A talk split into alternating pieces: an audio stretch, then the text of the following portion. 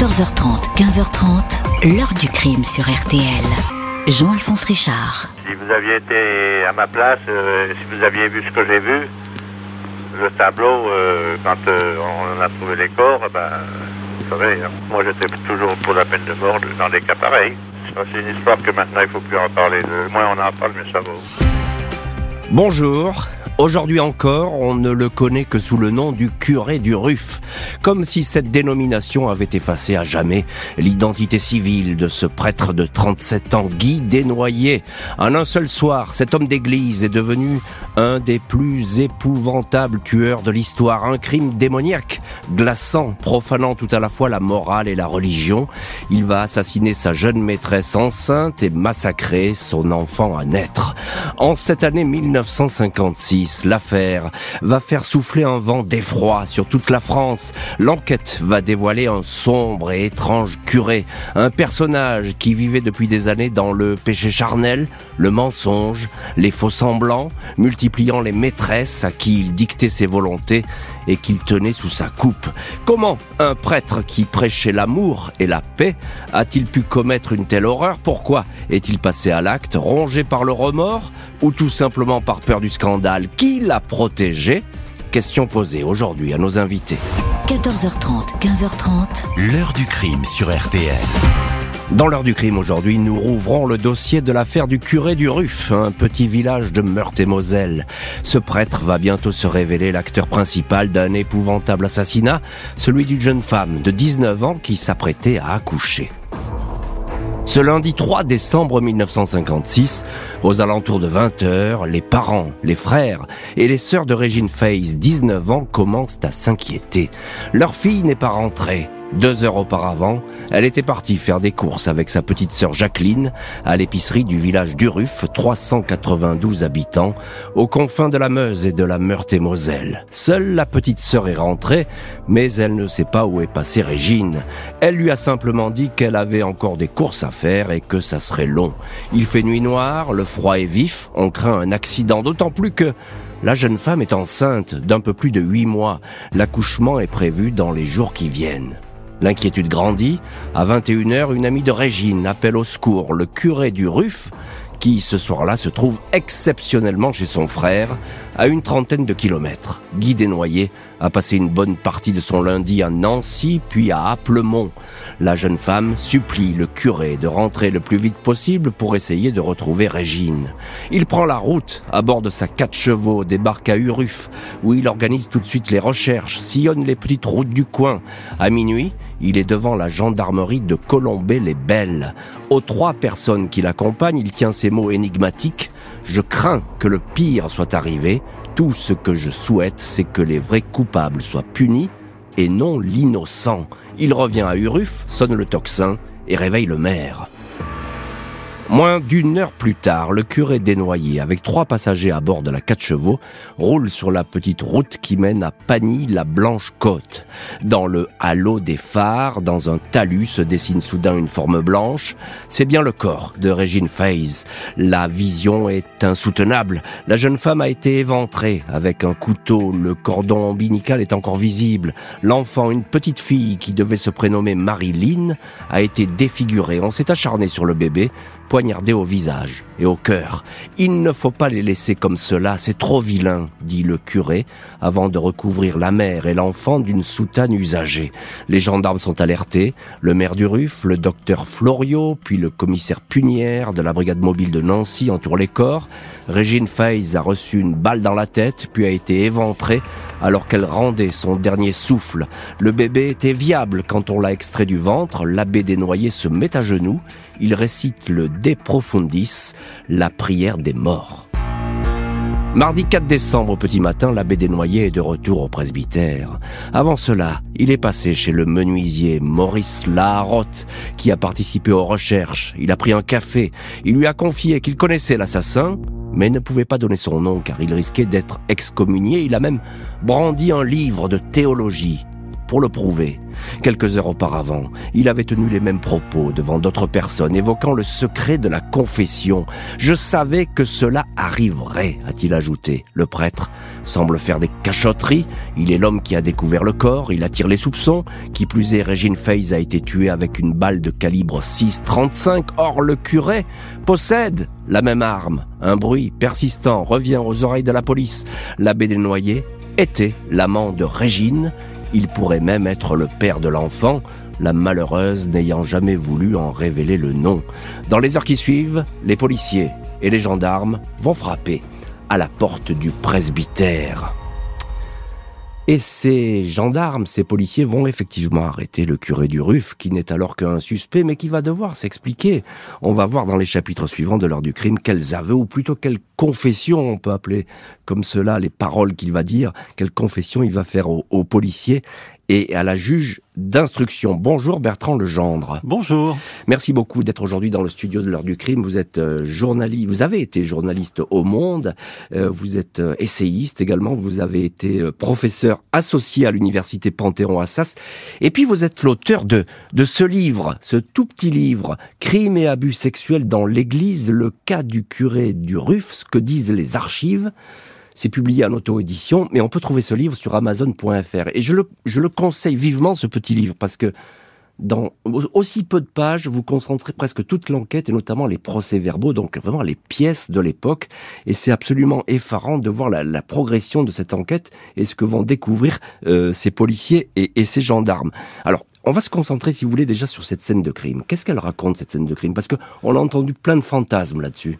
Écoutez, euh, d'abord, l'enfant qui a été extrait du ventre de sa mère, comme vous venez de le dire, il a été défiguré à coups de canif par le curé du RUF.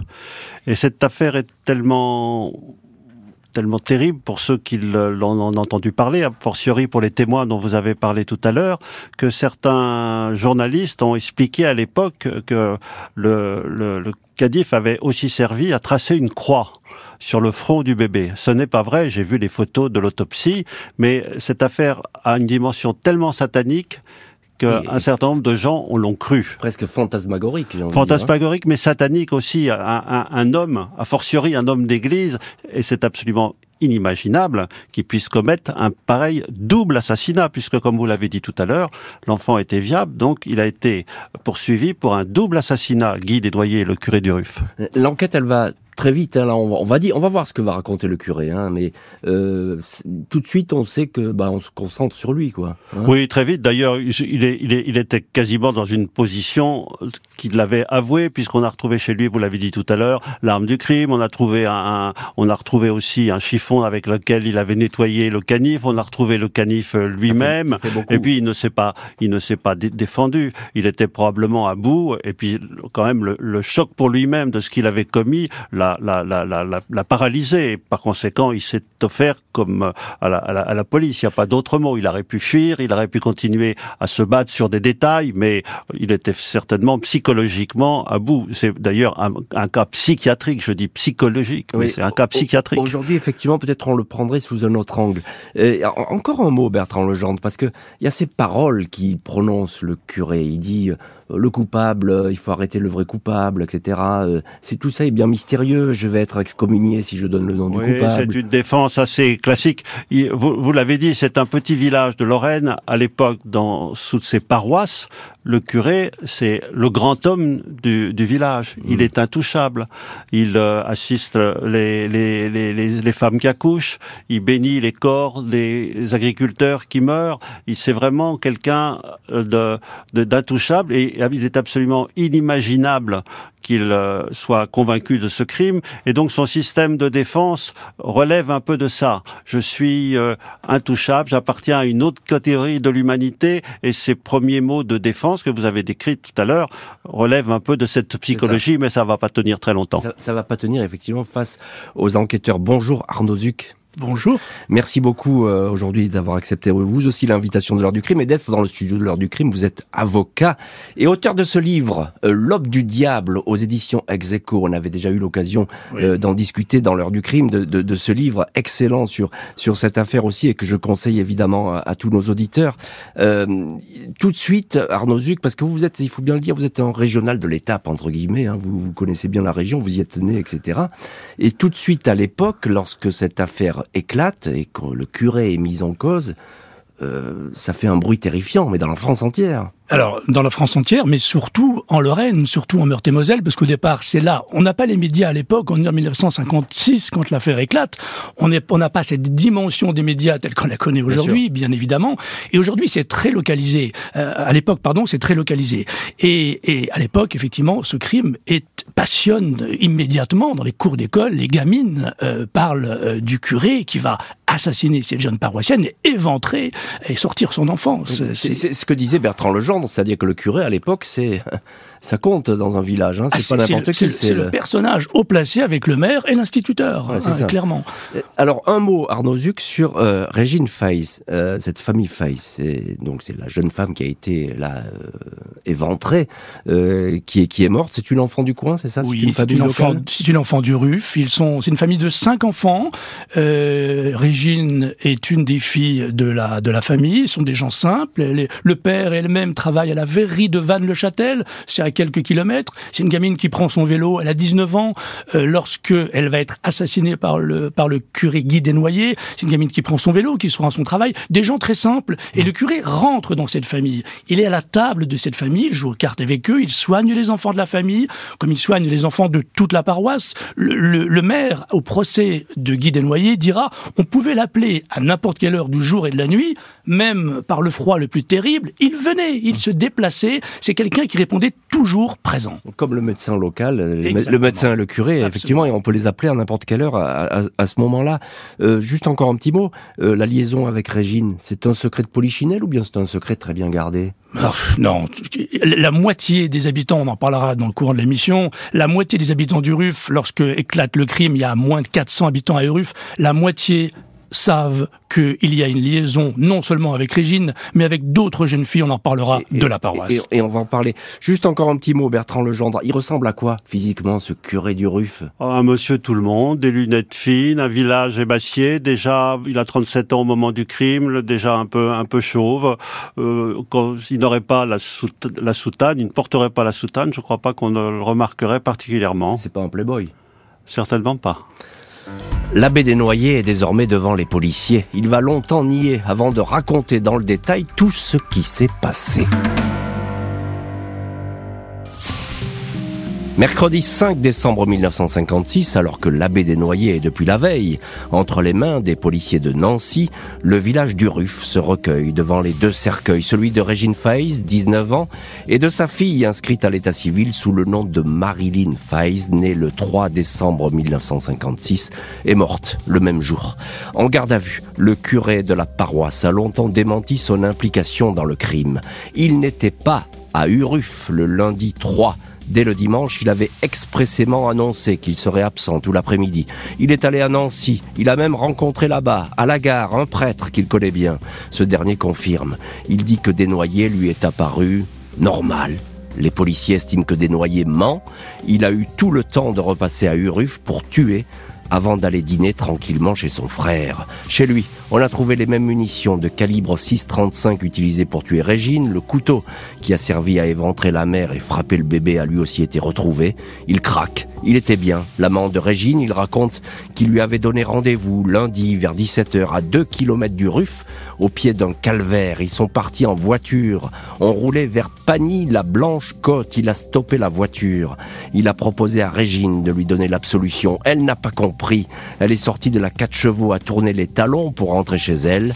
Il a fait feu avec son revolver, puis il l'a éventré de haut en bas. Pour le bébé, il ne se souvient plus comment il a criblé de coups de couteau depuis sa prison. Il écrit à l'évêque de Nancy Excellence, qu'ai-je fait? J'en suis encore à me demander quel démon de la folie a pu me pousser. Les enquêteurs et la juge d'instruction de Toul, Janine Vivier, essaient de cerner le profil du curé desnoyers. Il semble baigner dans le mensonge et les fausses confidences depuis des lustres.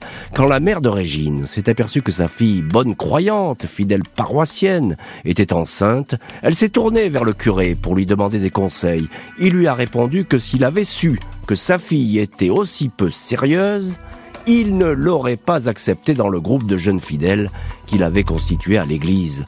La mère raconte avoir demandé au prêtre de lui présenter le jeune homme qui avait mis Régine enceinte pour qu'il l'épouse.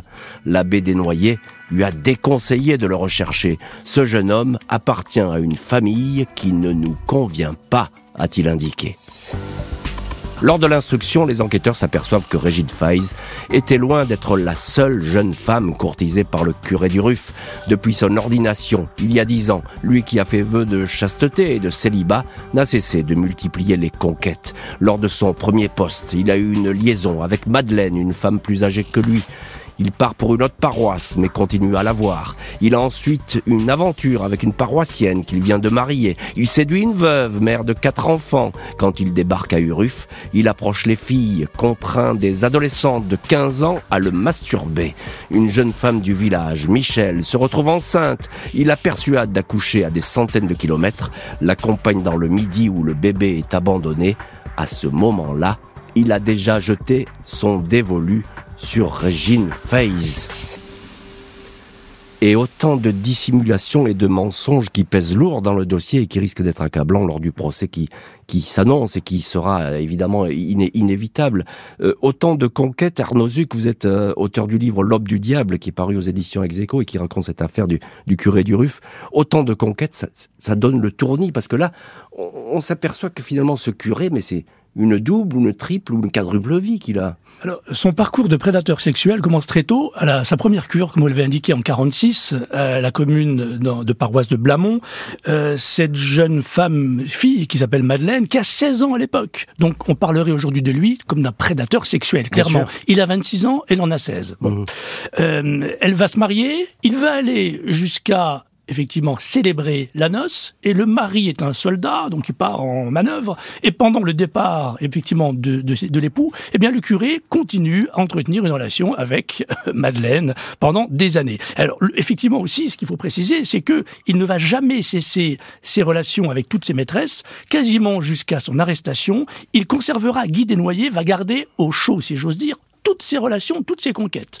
La veuve dont vous avez parlé ensuite, le mari est encore mmh. chaud, si j'ose dire, euh, il vient de lui, de lui octroyer l'extrême onction, mais quelques heures après, entre deux verres de vin, euh, c'est un fait historique, il va effectivement euh, avoir une relation avec la jeune veuve, qui va lui prêter également beaucoup d'argent, 50 000 francs, 150 000 francs, avec laquelle il va s'acheter son véhicule automobile. Ensuite, il arrive à Uruf, et c'est là que euh, il continue sa, son parcours de criminel sexuel. Elles ont 15, 16, 17, 18 ans la sœur de Régine Face, la plus jeune, va le masturber sous la table pendant que, euh, que les parents sont autour dans la maison.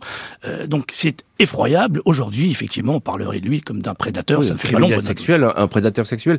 Euh, Bertrand Legendre, vous, vous sortez ce, ce, bouquin, Crime et abus sexuels dans l'Église, justement le cas du curé du Ruff. Euh, ben justement, l'Église, on en parle. Euh, L'évêque, il est, il est pas au courant de tout ça parce qu'apparemment le curé, il a, il a été muté à un moment donné parce que ça a commencé à faire beaucoup trop de bruit.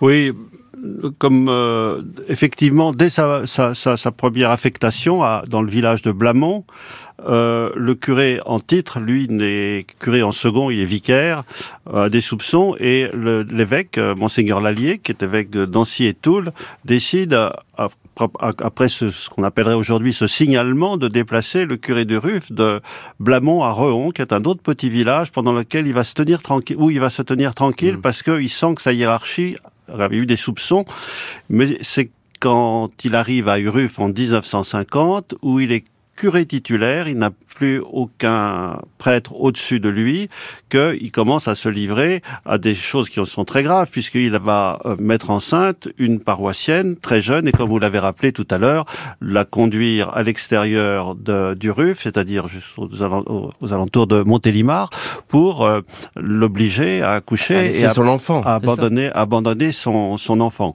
Et donc, euh, euh, à ce moment-là, l'Église intervient. Monseigneur Lallier au moment où le curé du Ruf pousse cette jeune femme à abandonner son enfant, conseille à cette jeune femme, par diverses pressions, d'abandonner effectivement euh, cet enfant à naître, c'est une petite fille.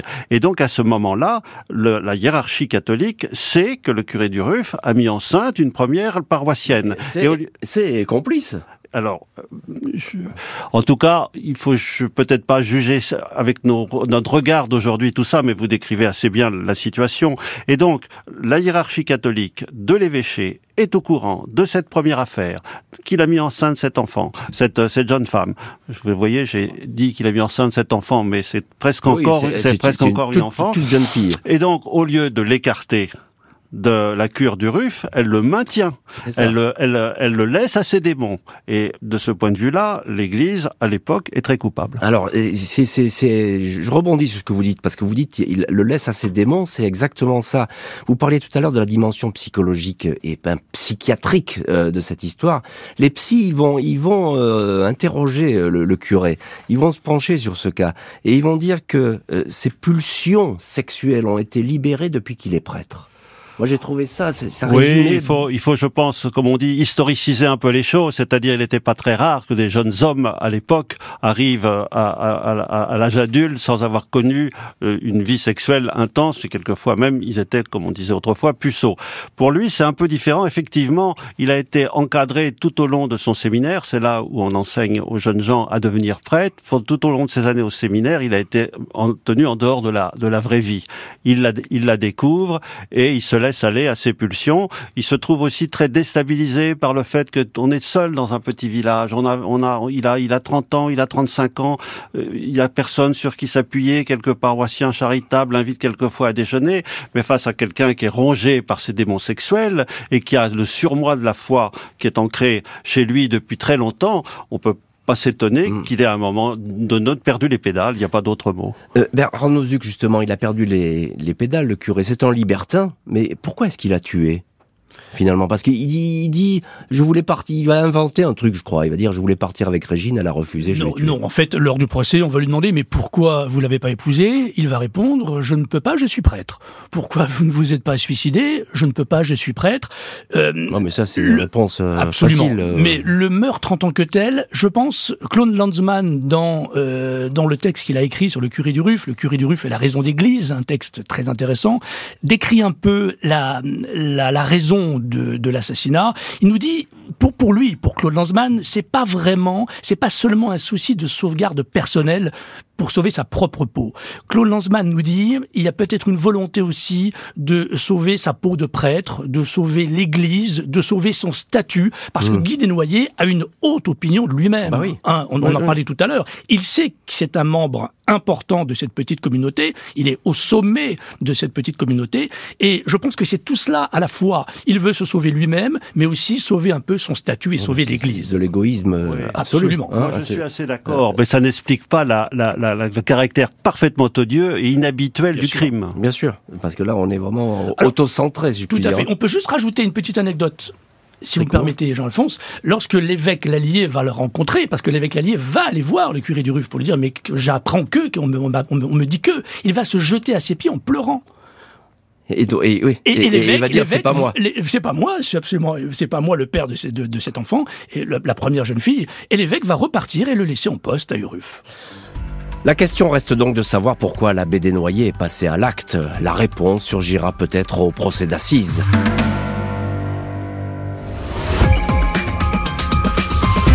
Il emmenait à Lourdes deux cars chaque année. Un petit village comme ça, c'est extraordinaire. Il, était suivi. Hein. et beaucoup de gens ne, pensaient pas qu'ils ils disent Ah oui, avec les jeunes filles, il a des attitudes un peu trop libres, mais enfin, bon, il est comme ça.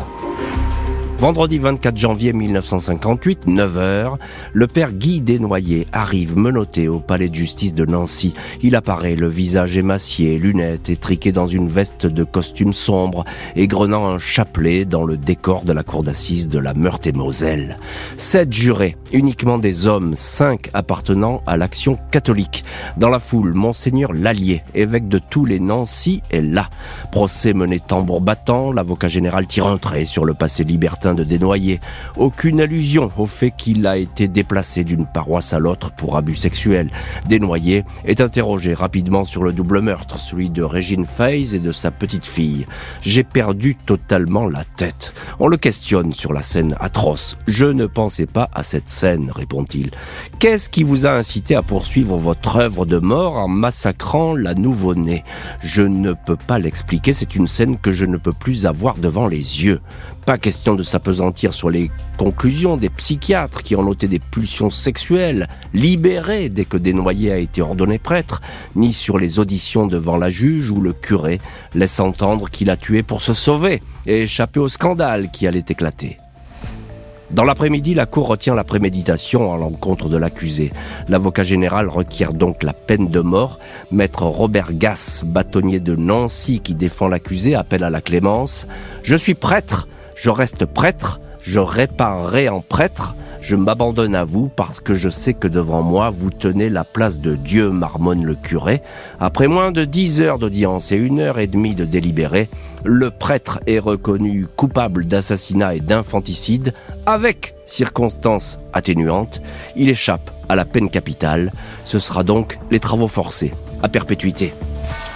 Et dans cette heure du crime, on retrouve l'un de nos invités, Bertrand Legendre. Vous avez eu accès à beaucoup de documents sur cette affaire, documents euh, procès-verbaux, les documents aussi du procès. Une seule journée de procès, on le disait, 10 heures à peu près de procès. Oui, une journée et demie exactement, oui. Il, il, faut aller très vite. Pourquoi il faut aller si vite Il faut aller très vite parce que les, les, les, les jurés qui ont été euh, tirés au sort sont des notables locaux très catholiques, comme le sont très probablement les magistrats qui siègent aussi bien pour le parquet que dans la, au, au sein de la cour d'assises, veulent ne pas prolonger le scandale, ne pas fouiller cette affaire. Pas de vague.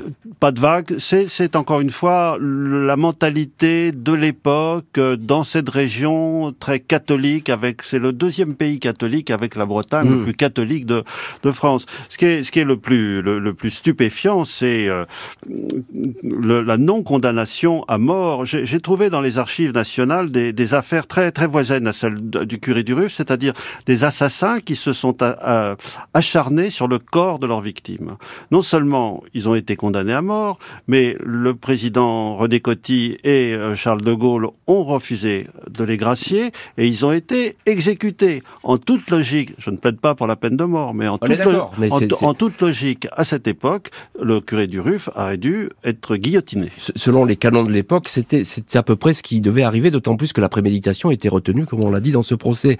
Euh, Arnaud Zuc, vous aussi, vous connaissez bien cette affaire, vous avez sorti un, un bouquin là-dessus, euh, L'aube du diable. Euh, on a l'impression qu'à ce procès, bah, la victime, elle n'existe pas. Régine on en parle, c'est tout juste si on en parle, quoi. Ce procès a été appelé après la comédie de Nancy. Ça veut tout dire. Hein. Ouais. On a dit qu'il c'était un procès honteux, que c'était un procès bâclé. Alors c'est vrai que aujourd'hui, une dizaine d'heures de débat, ça peut faire sauter au plafond l'avocat que je suis, parce que une affaire telle que celle-ci mettrait aujourd'hui quatre ou cinq jours pour être évoquée devant une cour d'assises. Bon, on est en 1958. Bertrand Legendre euh, nous le disait à l'époque. Effectivement, ça allait beaucoup plus vite.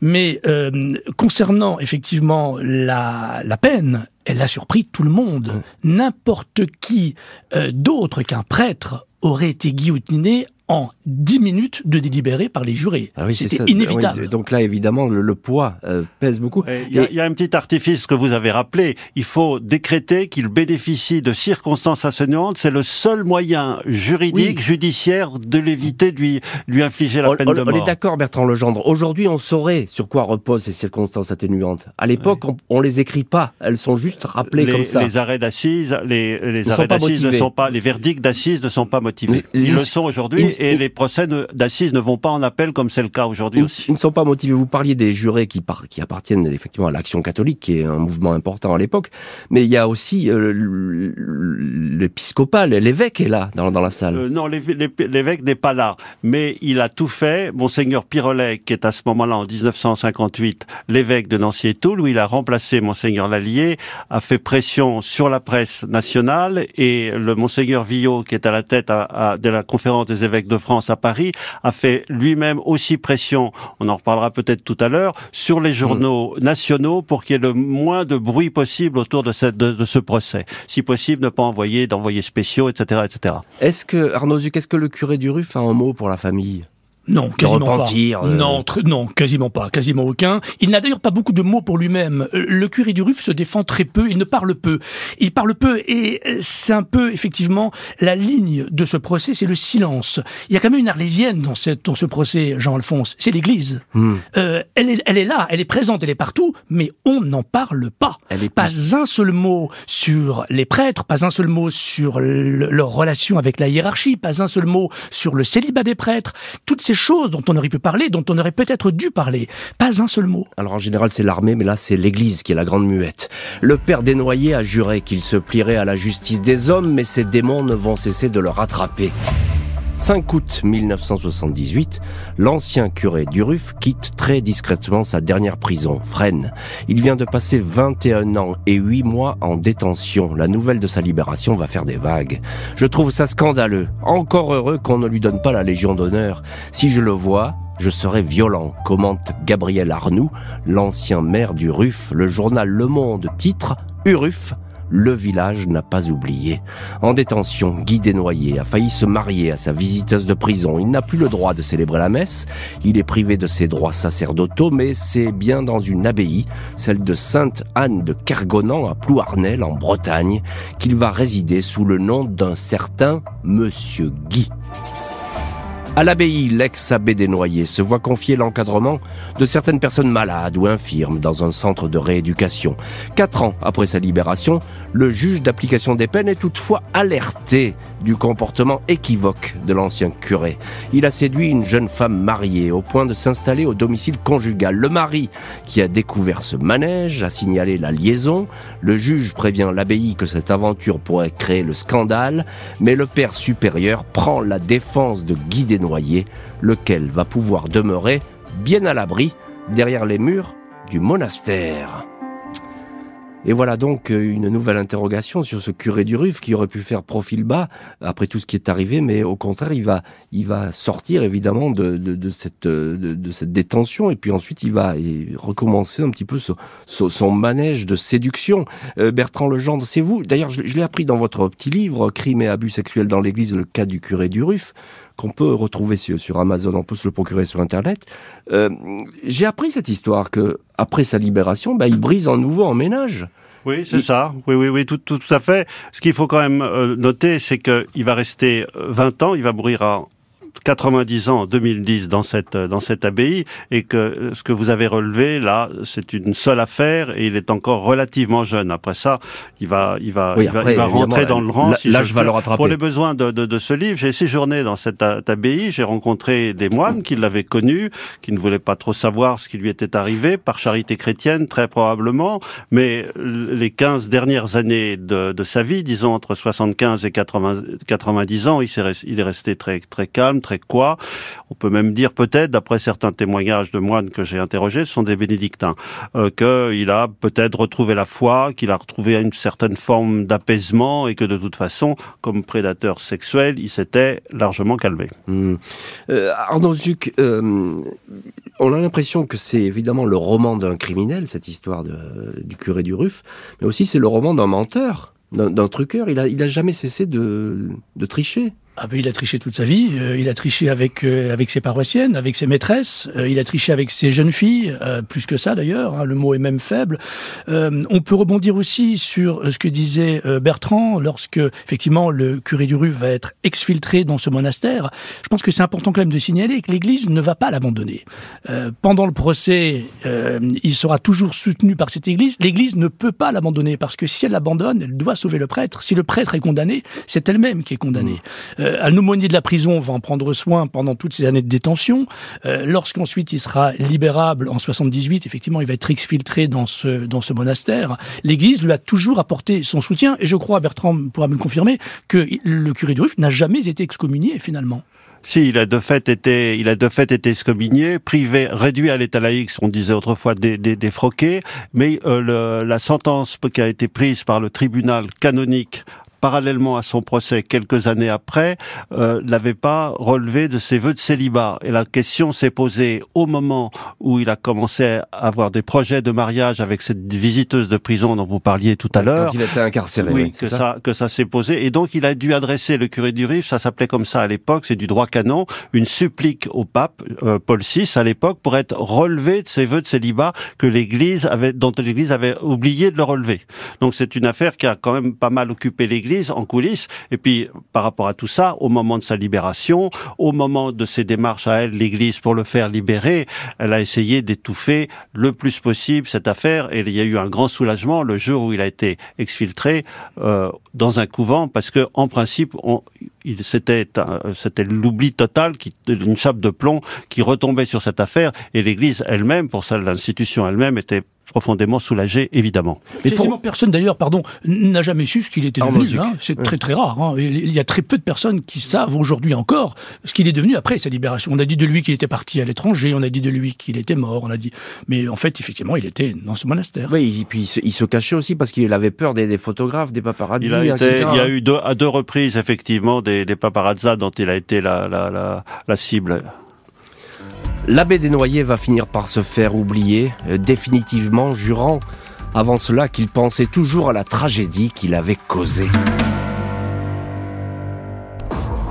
21 avril 2010, Guy Desnoyers, le diabolique curé du Ruff, meurt à 90 ans à l'abbaye de Kergonan. Son décès ne sera révélé que des mois plus tard. Pendant ces années de liberté, l'ancien prêtre ne s'est jamais exprimé, sauf une fois, dans les colonnes du journal Le Nouveau Détective. À la question, c'est par crainte des représailles, par lâcheté que vous avez tué Il avait répondu, la vie de chacun est un mystère. J'avoue que je n'ai jamais su vraiment ce qui s'était passé. Desnoyers affirmait alors qu'il pensait chaque jour à l'affaire. Au cimetière du Ruff, la tombe de Régine Feiz a très longtemps porté une plaque, avec ces mots gravés dans le marbre. Ici repose Régine Feiz, Régine et sa fille Marilyn, tuées le 3 décembre 1956 par le curé de la paroisse à l'âge de 19 ans. Et dans cette heure du crime, on retrouve Arnaud Zuc, qui est l'un de nos invités, auteur euh, du livre L'aube du diable, qui est paru aux éditions Execo et qui raconte cette histoire. Euh, y a, cette plaque, elle est restée longtemps sur la tombe de Régine Feiss, et puis elle a disparu un jour, c'est ça? Alors, elle n'a pas disparu aussi vite que cela, puisque cette plaque est restée jusqu'au décès du papa euh, de, de, Régine Feiss, qui s'est toujours opposé à ce qu'elle disparaisse, malgré les demandes incessantes de l'évêché. Vous imaginez bien que ça faisait désordre dans un curé de cette petite dans un cimetière, pardon, de cette petite petite paroisse avec la mention d'une victime assassinée par le curé GD. Alors il n'y avait pas le nom, il y avait les initiales. Ah, il y avait les initiales. Il y avait les initiales sur la plaque. Ensuite, effectivement, au décès du papa, les choses ont évolué et la plaque a été, l'inscription funéraire a été retirée. Uruf, on a encore la mémoire de cette histoire? Parce que le nom curé d'Uruf, ah euh, l'abbé des Noyers, on ne sait pas qui c'est comme ça, mais curé d'Uruf, on sait. Aujourd'hui, en Lorraine, euh, il ne fait pas bon frapper à la porte euh, de, des habitants du RUF pour parler de cette histoire. On vous fermera, on vous claquera la porte au nez. Et, et, une petite anecdote, c'est qu'à l'époque, quelques années après les faits, l'un des maires du RUF va saisir le Conseil d'État pour demander le changement de nom de la commune. Parce qu'on ne parle pas du village du RUF en Meurthe-et-Moselle, on parle du crime du curé du RUF. Ça lui colle à la peau comme un sparadrap. Bon, le Conseil d'État va refuser cette demande et URUF s'appellera toujours URUF. Euh, Bertrand Legendre, alors vous, vous avez publié Crime et abus sexuels dans l'Église le cas du curé du Ruff, euh, très très très bon petit livre avec plein euh, de procès-verbaux et puis de notes euh, officielles que vous avez recensées. on a l'impression que cette histoire, elle est presque unique dans, dans l'histoire du crime français. Un curé assassin, c'est rare. Oui, pas seulement ça, c'est que la, nature du crime qu'on a décrite tout au long de cette émission, c'est-à-dire cette double assassinat, le poignarder un, un enfant viable et qui est sur le point de venir au monde est tout à fait extraordinaire dans toutes les annales euh, du crime. Alors la qualité de, de, de prêtre de, de l'assassin, du, du, double assassin, euh, ajoute effectivement à cette affaire. Et en fait, ces, ces deux éléments que je viens de décrire, elles masquent pendant des années l'autre affaire que vous avez décrite aussi, que nous avons décrite au cours de cette émission, c'est que pendant dix ans, il s'est comporté en prédateur sexuel qui certes ne l'aurait peut-être pas conduit aux assises, mais, mais, qui effectivement, qui a été une affaire complètement occultée par des pressions multiples, celle de l'Église pour commencer, mais aussi la presse locale. Léon Chadet, qui est très catholique et très lié à, à, à, l'évêché, qui dirige le Républicain Lorrain, à l'époque, grand journal, euh, il interdit à ses journalistes au moment du, du procès de parler de l'affaire du curé du Ruff. Donc le Républicain Lorrain, ça retrace bien l'ambiance de l'époque et, et, encore une fois cette conjonction de volonté de silence. Le l'Est républicain, le journal par conséquent, parle de la tragique affaire du Ruff, du procès de Guy Desnoyers, mais jamais de l'affaire du curé du Ruff, et je ne le, désigne jamais comme, comme prêtre. Alors là, on est dans les années 50. Évidemment, aujourd'hui, ça paraît invraisemblable. Cette protection euh, donnée par, euh, par l'Église, cette puissance, on a essayé de mettre le chapeau sur cette affaire, aujourd'hui, ça serait impossible.